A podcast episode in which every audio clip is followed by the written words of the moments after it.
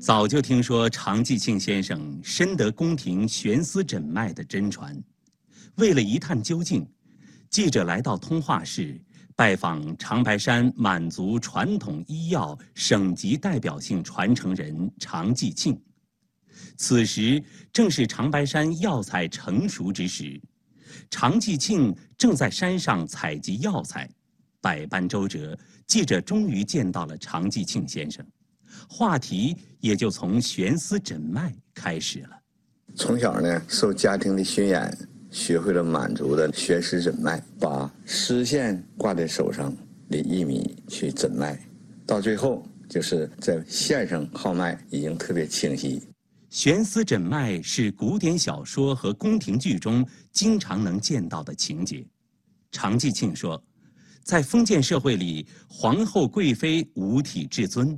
患病后容不得太医用手触摸诊脉，就采取一种独特的诊脉方法，隔着木杖把一根丝线拴在皇后的手腕上，而丝线另一头连在太医手中，太医凭借丝线传导过来的脉象震动诊脉治病。常继庆出生于梅河口，老家是辽宁桓仁满族自治县。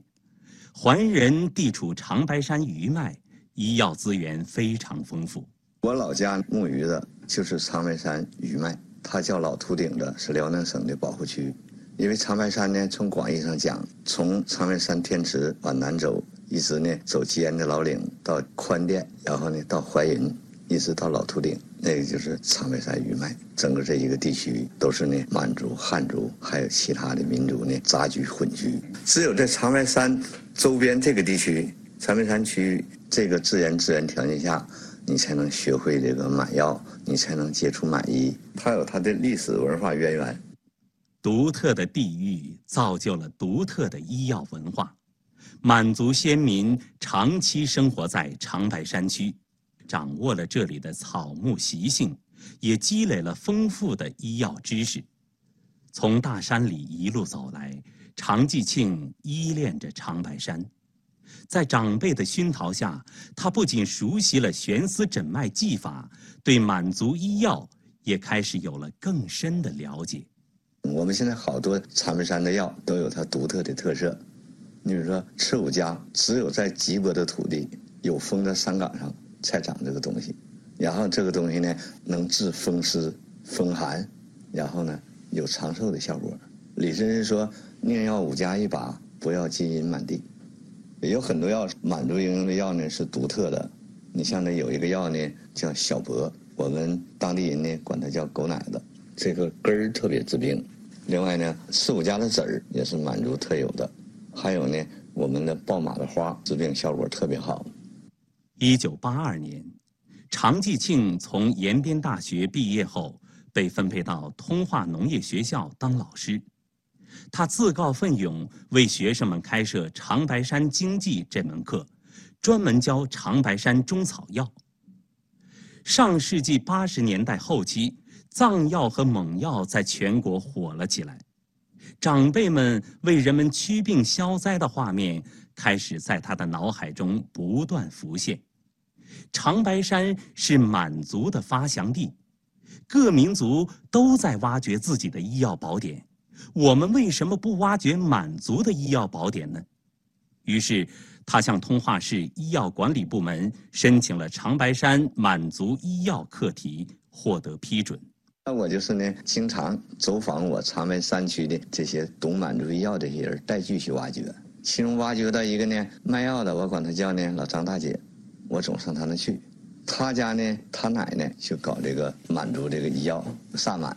我跟他说了以后呢，他说我奶奶说这个歌诀和你这个差不多，当然她呢就能呢收集来十几句。他说就这个东西，他家有一个秘籍小本呢还丢了，后来我就坚信。这个东西是以歌诀形式口授心传，然后梅河口附近的萨满、辉南县的萨满、磐石县的萨满，我都走访过，包括靖宇府中的。通过大量的调研、整理和研究，常继庆向长白山当地满医采药人、长寿老人请教满族医药文化，认识了三百多种长白山草药，还熟悉了它们的药性、炮制工艺和用法用量。除此之外，常继庆一直以研读医古文、古药书、古方为乐趣，手不释卷，心领神会。研究出一系列自成体系、效果独特的满药，并运用于临床治疗中，长白山满族医药课题有了可喜进展。二零零九年，长白山满族医药被列入吉林省非物质文化遗产名录，常继庆成为这一项目的代表性传承人。吉林省文化厅还专门给常继庆拨款十万元。作为长白山满族医药的传承经费，在记者采访的过程中，常继庆手机铃声不断。他说：“这些电话有求医问药的，有表示感谢的，还有学员请老师指点的。”长白山满族医药是满族先民在生活中创造并流传于民间的诊病方法和药物制作应用方法。包括单方、经方、验方、祖传秘方，在吉林省内满族聚居地和满族民众之中，长白山满族医药仍然不同程度地发挥着救死扶伤的作用。中国满族医药主编刘淑云：我们在这做调研的时候，也走访了一些个民间医生，他们用那个一些个手法呢治疗疾病。吉林的乌拉街。那是满族的一个很重要的一个发源地。那萨满文化现在他们年年都在搞，因为萨满文化和满族早期医药是有密不可分的关系。还有像九台呀、农安呐，就这块呢都有一些东西，都有一些民间的医生在看病，在用药。长白山满族医药有突出的民间特色，大多都是口传心授，不立文字，师传徒，父传子。一脉单传，把散落民间的医术和医药抢救整理出来，成为当务之急。值得庆幸的是，通化的常继庆、吉林市的关湘云、长春的刘淑云等人正拓宽传承途径，使长白山满族医药走出濒危困境。关湘云是满族萨满祖传医术传承人。他已经着手建立资料库和档案室，把历代口传心授的采药、制药以及诊病的方法整理结集，以吉林市为总部，在全国设立传承基地，打破家族传承的老套路，广招学员。常继庆利用网络视频传承长白山满族医药，在他看来。网络没有场地和时间的限制，随时可以点播。传承工作呢，我搞了一个满医传承平台，也叫传承工作室，就是免费的给大家讲课，讲满医的起源，讲满医的用药特点，讲满医的诊病方法，就教这些能看得见摸得着的技术。视频在网上。常继庆说，他已经教过一百多个徒弟，一百多个徒弟中。有一半是国外行医的华人。中国的硕士和博士到国外，有好多想就业。就业呢，中医是很吃香的。在中医里边呢，他又想拿出一个独特的，那就是满医。我们就搞了一个满医传承群刘淑云，一九七五年毕业于吉林医科大学中医学专业，长期从事中医临床科研及中医药科研管理工作。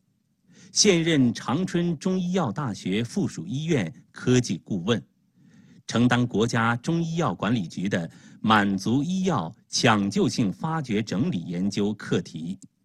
二零一五年，由他主编的《中国满族医药》一书出版面世，对满族医药历史沿革、医疗保健理论、技术方法、满族常用药物做了初步研究。